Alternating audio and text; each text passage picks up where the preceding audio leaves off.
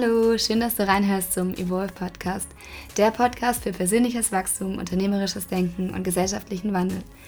Mein Name ist Jasmin Chiara Bauer und ich freue mich, dass du reinhörst, denn heute gibt es wieder ein richtig tolles Interview mit einem ganz besonderen Gründer. Und zwar ist heute der Andi Weinziel bei mir zu Gast. Andi ist Gründer von Sushi Bikes, die ja nachhaltige E-Bikes herstellen, die wunderschön aussehen, sehr modern sind, auch ja stylisch sind. Und es hat super viel Spaß gemacht und deswegen freue ich mich schon, dass ich das jetzt mit dir teilen kann. Und deswegen wünsche ich dir an dieser Stelle jetzt ganz, ganz viel Spaß beim Reinhören. Ja, ich freue mich heute einen ganz besonderen Gast vorzustellen. Und zwar ist heute Andi Weinzel bei mir im Interview. Andi hat eine wirklich ja, beeindruckende Geschichte, beeindruckenden Lebenslauf. Ich war wirklich sehr ja, fasziniert, was er schon alles auf die Beine gestellt hat und auch wie oft er schon im Ausland war, was er alles erlebt hat und hat auch schon mehrfach gegründet und ist jetzt auch Gründer von Sushi Bikes, wo sie ja stylische, moderne, junge und bezahlbare E-Bikes herstellen. Und ja, mehr zu der Geschichte wahrscheinlich gleich, aber ich freue mich sehr, dass du da bist. Deswegen herzlich willkommen, Andi.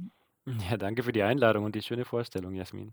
Um, ähm, vielleicht magst du gleich mal zu Beginn noch erzählen, so gibt es eine Eigenschaft, wo du sagst, die hattest du so als Kind und eine Eigenschaft, die dich heute am besten beschreiben würde? Mm, gute Frage. Ich glaube, das Erste, was mir in den Kopf kommt, ist, als Kind äh, war ich unfassbar schüchtern. Ähm, ich hatte immer meine Schultern so leicht hochgezogen und war ein unfassbar schüchterner Bub. Heute, oh, was ist meine Eigenschaft? Da, da müsste ich wahrscheinlich im Team oder in der Family mal fragen. Ich glaube, das Schüchterne hat sich ein bisschen gelegt. Ähm, boah, so ganz spontan. Vielleicht kommt es mir im Laufe des Gesprächs. Ich werde nochmal werd noch darauf zurückkommen, wenn ich darf. Klar, sehr gern. Vielleicht magst du aber da, ich habe ja schon so ein bisschen den Einblick gegeben, aber vielleicht magst du uns einfach mal so ein bisschen mitnehmen in deine Geschichte. So, wie kam es dazu, auch dass du dann äh, ja, bei Sushi Bikes jetzt äh, gelandet bist? Ja, gerne. Also prinzipiell habe ich ähm, den Realschulweg gewählt, habe dann eine Ausbildung bei BMW gemacht als Fertigungsmechaniker und nebenbei mein Abi fertig bekommen und bin dann als Wirtschaftsingenieur oder ins Wirtschaftsingenieurwesenstudium eingestiegen an der Hochschule München und habe dann noch meinen Master in London angefangen und den dann aber in München fertig gemacht und das hatte eben den Grund, dass ich währenddessen schon mit Sushi-Bikes anfangen durfte oder angefangen habe.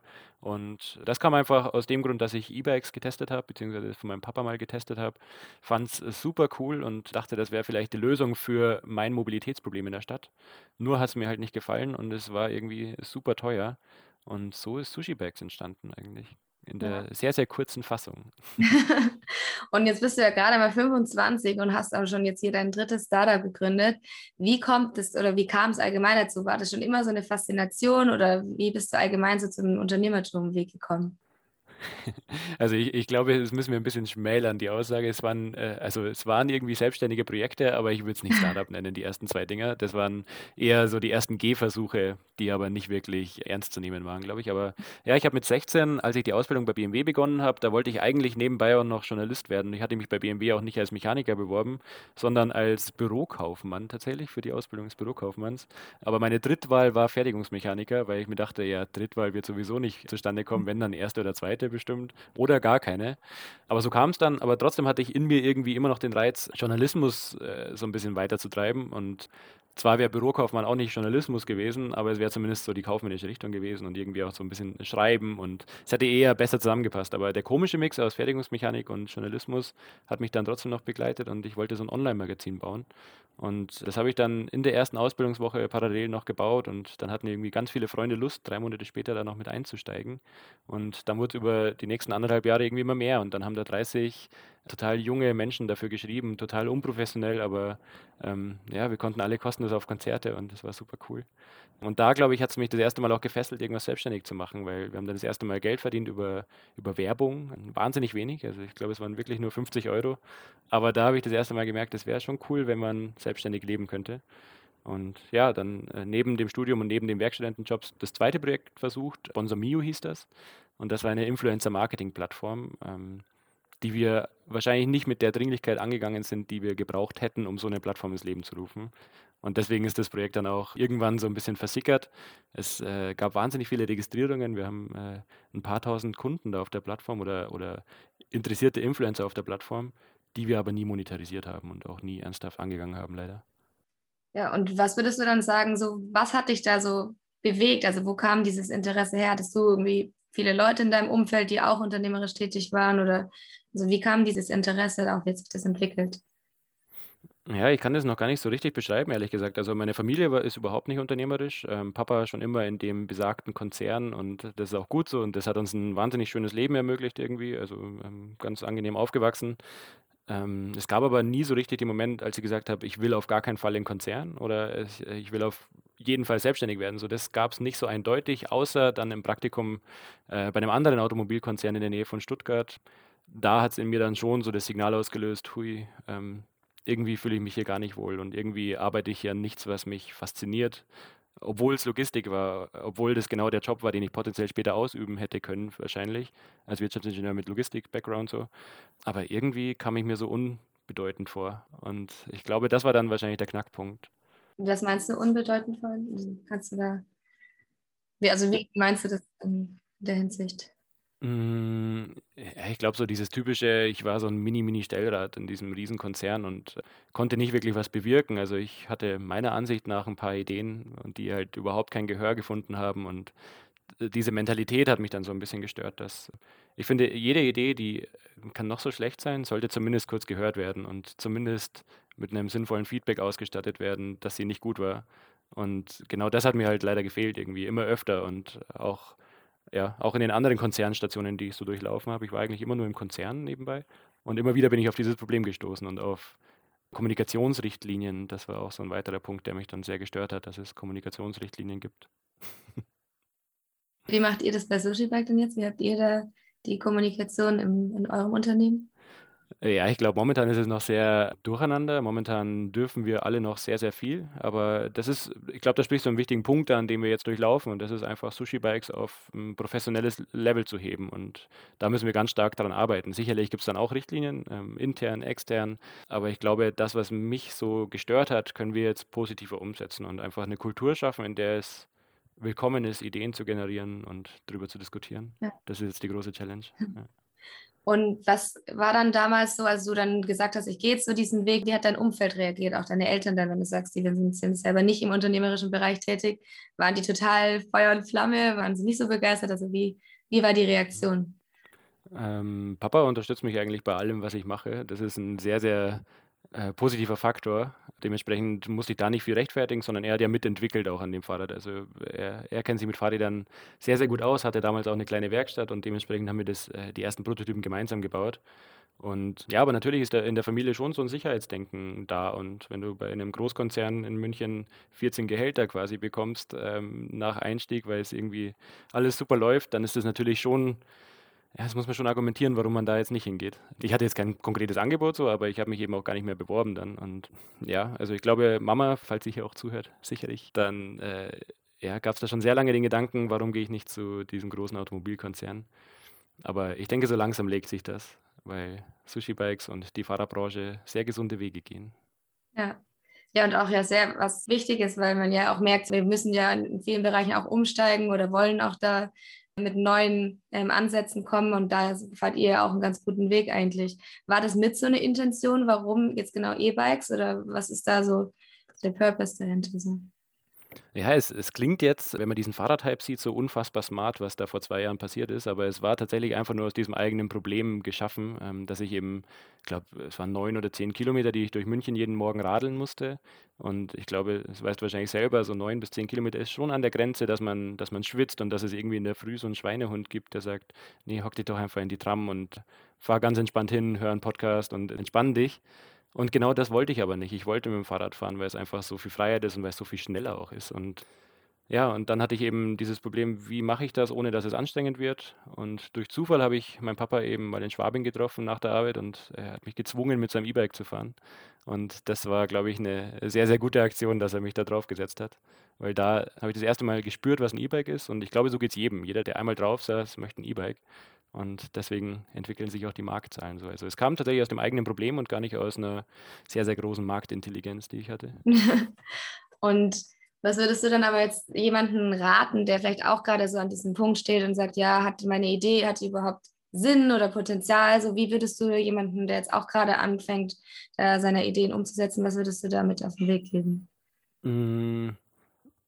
Ich glaube, das Erste, was mir einfällt, ist, wenn ich Pitches anschaue, dass oft gar nicht so dieses Problem nochmal, das ist ja so der typische Startup-Pitch, kommt vom Problem und dann zur Lösung. Und das ist aber irgendwie noch nicht immer vorhanden. Und ich glaube, das ist ganz schön wichtig, dass man das nochmal schön ausformuliert. Also, was löse ich eigentlich mit dem Thema?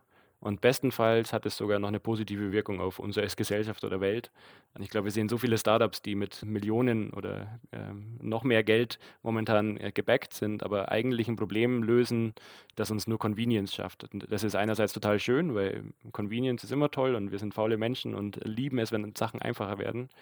Aber wenn uns das auch noch in einem größeren Maßstab weiterbringt, ist es natürlich eine schöne Sache. Aber genau, so würde ich, glaube ich, rangehen und bestenfalls ein bisschen validieren. Das hatte ich ehrlich gesagt überhaupt nicht gemacht damals. Ja, immer mal wieder schauen. Aber du hast es gerade auch schon angesprochen, aber was denkst du darüber, dass jetzt auch so viele Startups oder so, die jetzt gerade anfangen, auch immer versuchen, diesen Weg zu fahren? Wir brauchen die größten Investments, sie wollen schnell wachsen, schnell viel Geld rein, reinzunehmen. So, was ist so deine Meinung darüber? So, ist es für fast alle sinnvoll, eigentlich sich nach Investments umzuschauen oder kann man heutzutage überhaupt noch organisch wachsen? Also gerade auch wenn man sich Social Media und alles anschaut, hat man da überhaupt noch eine Chance, wenn man sagt, ich bin ein kleines Startup mit einer kleinen Idee und äh, will es mehr ohne Investment versuchen. Geht das überhaupt noch heutzutage?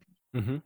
Mm, ja, ich glaube, da haben wir eben bei Sushi Bike so einen ganz speziellen Weg gewählt, dass wir eben diesen organischen Weg genommen haben und nicht von Anfang an ein großes Investment aufgenommen haben. Und aber ja, vielleicht hole ich da noch ganz kurz aus, wie das zustande kam. Ich habe drei Monate, nachdem ich die Idee hatte und die ersten zwei Prototypen parat hatte und auch schon auf einer Messe war, in der ich so ein bisschen evaluieren konnte, ist das wirklich ein Problem in Form eines Gewinnspiels und äh, da haben unfassbar viele Leute mitgemacht.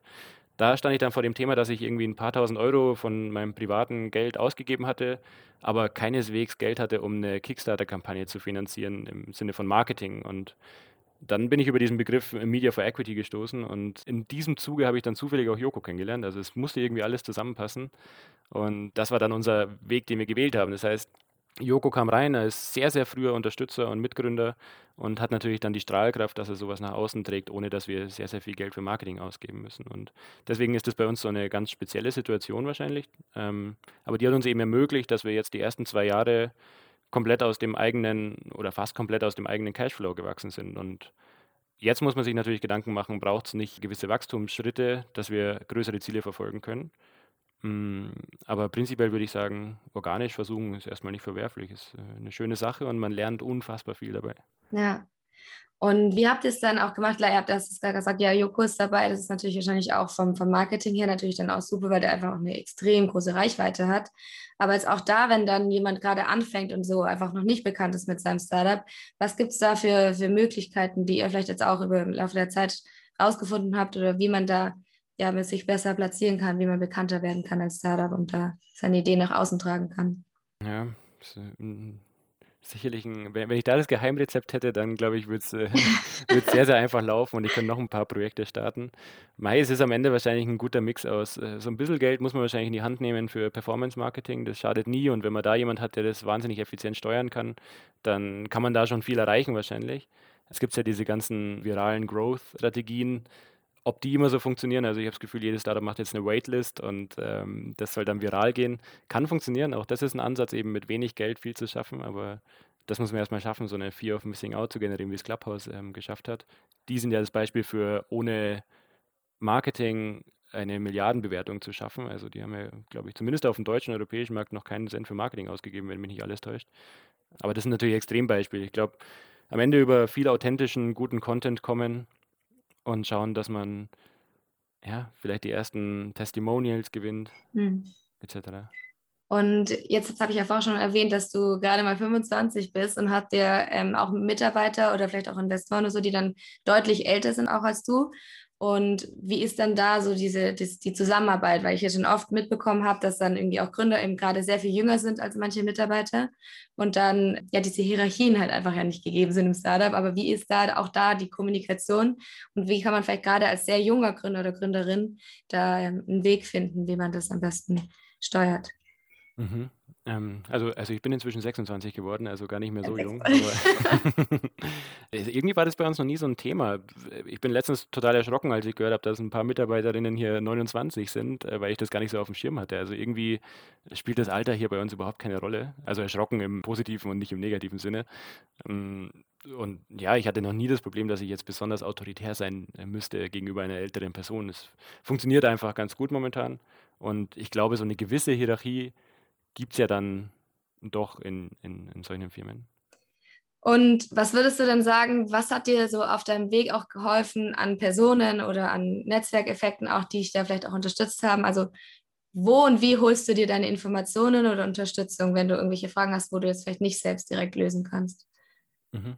Mm, auch da irgendwie eine sehr privilegierte Situation, dass eben äh, Joko einmal mit an Bord ist, der unfassbar viel gelernt hat und sehr, sehr viel weiß zu, zu allen Themen im Gründungsbereich und auch immer eine starke Meinung hat zu Themen. Das ist gut so.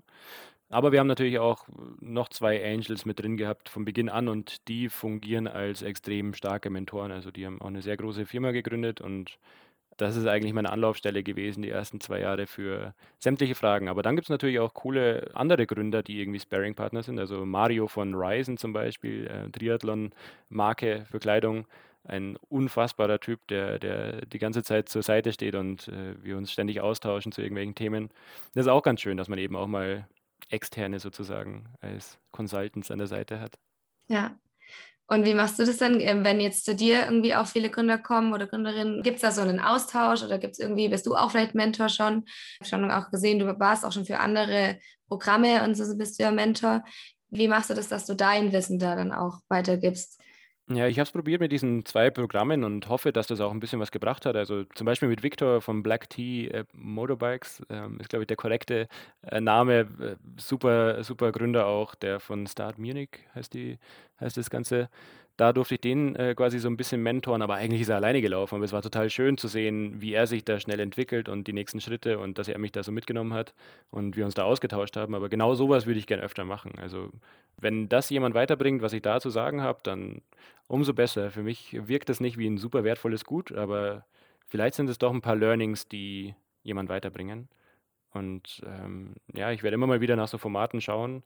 Aber natürlich ist es gerade operativ schon noch sehr, sehr viel bei Sushi Bikes. Aber vielleicht ist das ein schöner Plan für die Zukunft. Ja, noch viele, viele weitere Startups.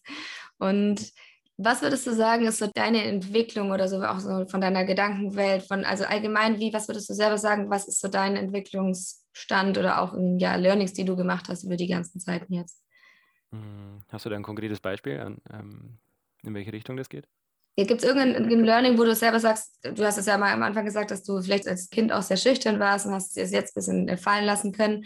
Aber gibt es vielleicht nochmal irgendwas, wo du selber sagst, da habe ich so eine richtige Entwicklung gemacht, da hat sich bei mir was verändert? Hm.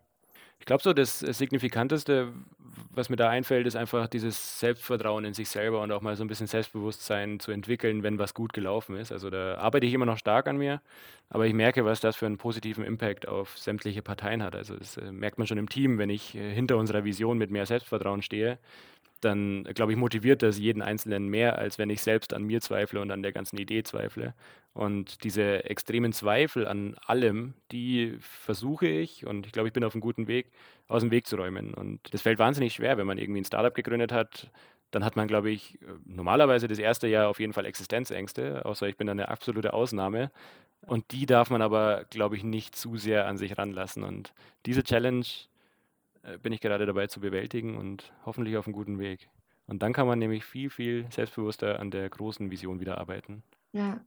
Gibt es da irgendeinen konkreten Tipp, den du hast, wie man mit solchen Ängsten auch umgehen kann? Weil es ja gerade, wie du sagst, so diese, man hat Existenzängste oder auch, auch so diese Angst vorm Scheitern, was ja auch gerade in Deutschland so total präsent ist bei vielen Startups.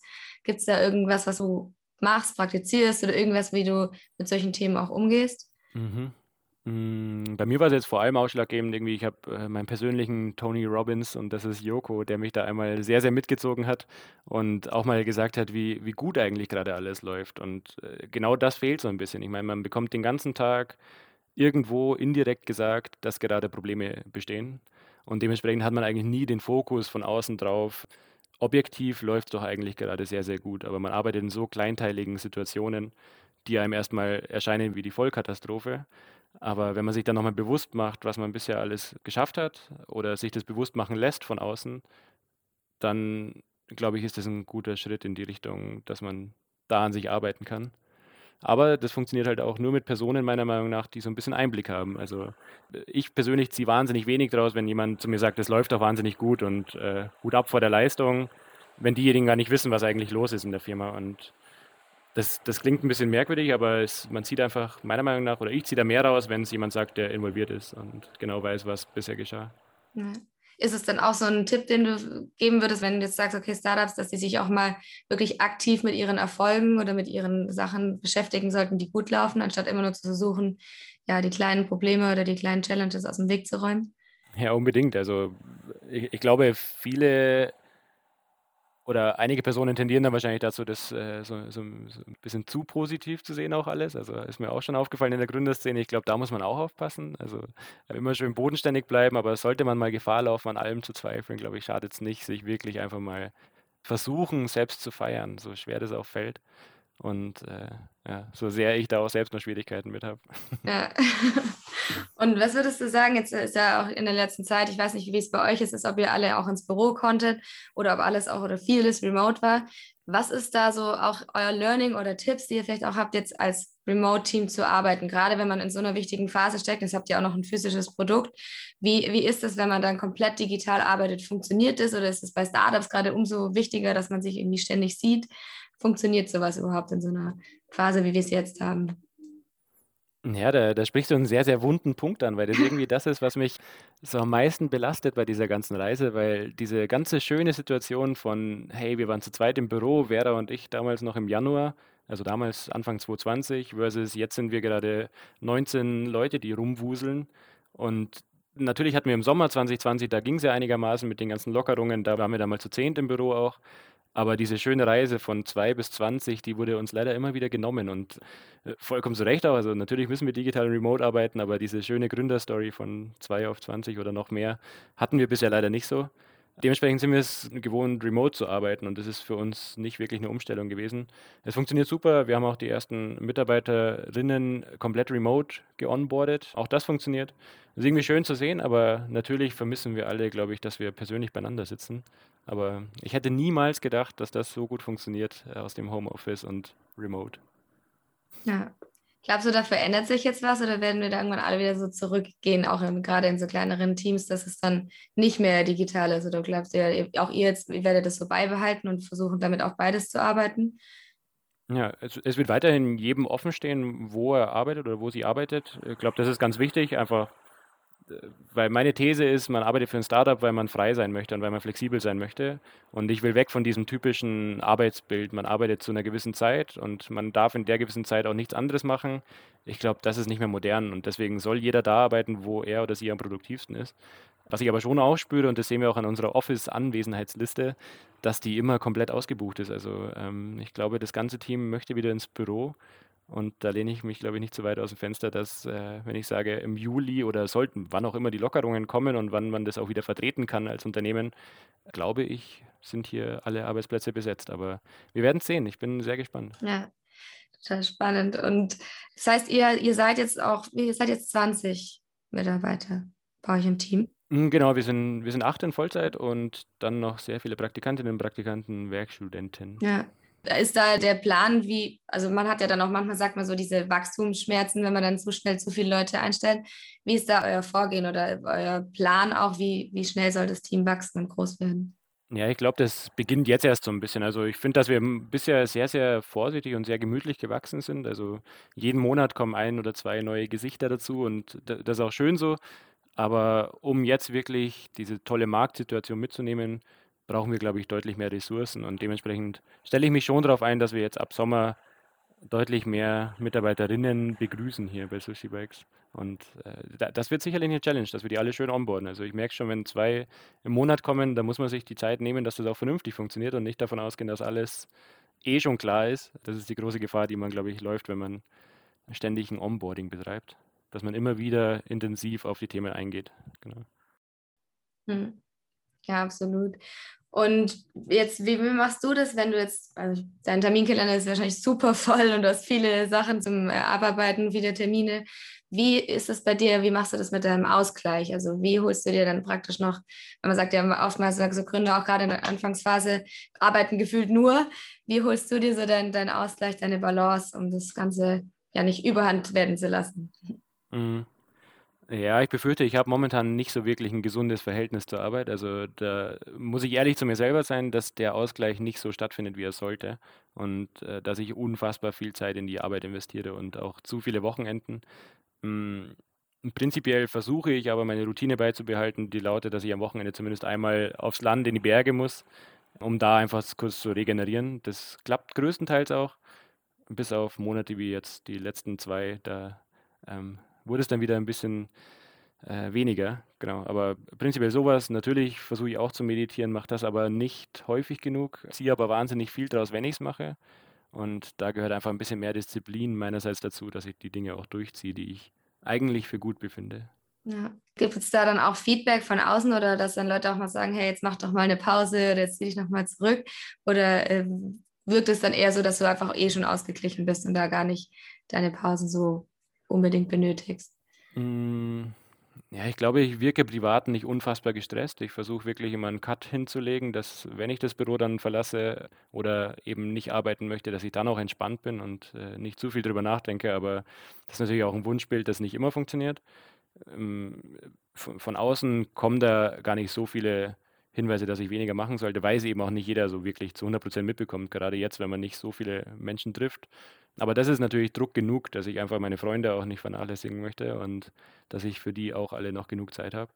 Und das ist ganz schön, weil mich das dann wieder rauszieht aus der Arbeit und mal an die Isar oder was auch immer. Ja, total schön. Und gibt es denn ein Buch, was du sagen würdest, das dich sehr bewegt hat, inspiriert hat oder vielleicht sogar echt zum Umdenken gebracht hat? Also sagst du ein Buch, das bei dir was verändert hat? Hm, ich lese tatsächlich nicht viel, aber ich habe zwei Bücher zumindest gehört ähm, in, in letzter Zeit. Und das waren die Dale Carnegie-Dinger. Die sind wahrscheinlich auch schon Klassiker, aber wie man Freunde gewinnt, äh, also ich habe die deutschen Versionen gehört. Und das andere heißt Sorge dich nicht lebe. Also sehr plakative und irgendwie spirituell klingende Titel, die aber dem Buchinhalt gar nicht unbedingt gerecht werden, meiner Meinung nach. Also da stehen dermaßen intelligente Themen drin, beispielsweise Problemlösung und ähm, wie man da auch als Führungskraft seine Zeit so ein bisschen besser schonen kann, indem man einfach dem Team so einen gewissen Leitfaden mitgibt, den ich selber jetzt auch lebe und dadurch extrem viel produktiver bin. All solche Themen sind da drin, aber auch wie man mit Menschen umgeht und ähm, dass man sich mehr für die Gegenüber interessieren könnte und sollte. All sowas sind irgendwie Türöffner, an denen ich ähm, auch sehr versuche zu arbeiten. Ja. Ja, total. Das Buch ist, also das, wie man Freunde gewinnt, ist echt ein gutes Buch. Das habe ich auch schon mal gelesen, ja. Und wenn du jetzt so zurückblickst auf deine Anfangsphase von Sushi Bikes und oder vielleicht sogar noch früher bei, der, bei den ersten Projekten, die du umgesetzt hast, und du würdest dich selbst treffen zu dem Zeitpunkt, was würdest du dir dann selbst mit auf den Weg geben wollen? Hm, ja, ich glaube, es sind zwei Dinge. Einmal das, was ich schon angesprochen hatte mit äh, sei, sei mutig und vertrau dir ein bisschen selbst auf dem Weg, auch wenn es irgendwie manchmal ekelhaft werden könnte.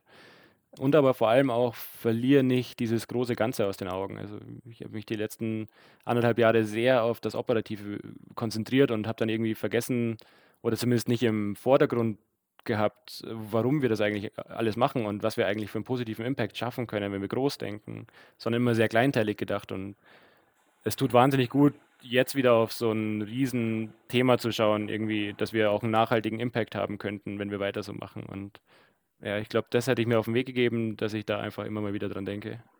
Ja, sehr schön, also wirklich auch was mit anzupacken und zu verändern, ja. Und wenn du jetzt denn gleichzeitig dir vorstellst, dass du auf dein 100-jähriges Ich triffst, was würdest du dann gerne von dir selbst hören wollen, was andere durch dich auf dem Weg gelernt haben? Hm, weiß erstmal gar nicht, ob ich so alt werden möchte, aber. Darf auch jünger sein. ähm, ja, ich glaube, ich wäre einfach gerne zufrieden mit dem, was äh, geschafft wurde. Und ich will mir auf jeden Fall nicht vorwerfen, irgendwann, dass ich nicht dafür alles gegeben hätte. Und das beschreibt auch, warum ich gerade so viel arbeite, glaube ich. Weil ich einfach, ja, ich möchte einfach zufrieden zurückblicken und hoffentlich nicht erst mit 100, sondern schon ein bisschen früher und äh, vielleicht einen spürbaren Impact gehabt haben. Also ähm, oder zumindest coole Arbeitsplätze geschaffen haben. Es muss ja gar nicht immer, es sollte wahrscheinlich die große nachhaltige Vision sein, die wir verfolgen, aber es ist ja auch mega, wenn ich irgendwann mal sagen könnte, hier arbeiten 100 Menschen in der Firma, die durch eine meiner Ideen entstanden ist und die haben ein tolles Leben dadurch. So, das, solche Dinge, glaube ich, würden mich extrem bereichern. Super schön, ja. Dankeschön. Und ja, dann sage ich auch vielen, vielen Dank für das tolle Gespräch. Es hat wirklich sehr viel Spaß gemacht und ich wünsche euch ganz, ganz viel Erfolg auch mit, auch mit deinen weiteren Projekten, wenn noch neue Sachen entstehen. Sehr, sehr schön, sowas immer zu beobachten und vielen Dank für das Interview. Ja, danke für die schönen Fragen. Ich hoffe, dir hat das Interview mit Andi gefallen und dass du viel für dich hast mitnehmen können. Und ja, wie immer, die Infos findest du in den Show Notes. Und ich würde mich sehr darüber freuen, wenn du dieses Interview mit deinen Bekannten, mit deinen Freunden, mit deiner Familie teilst, dass einfach noch mehr Personen auf den Podcast aufmerksam werden und dann auch davon Erkenntnisse ziehen können. Darüber würde ich mich wirklich sehr freuen. Und ja, dann wünsche ich dir an dieser Stelle jetzt erstmal wieder einen wunderschönen Tag. Starte gut rein und bis ganz bald hier im Evolve Podcast. Deine Jasmin.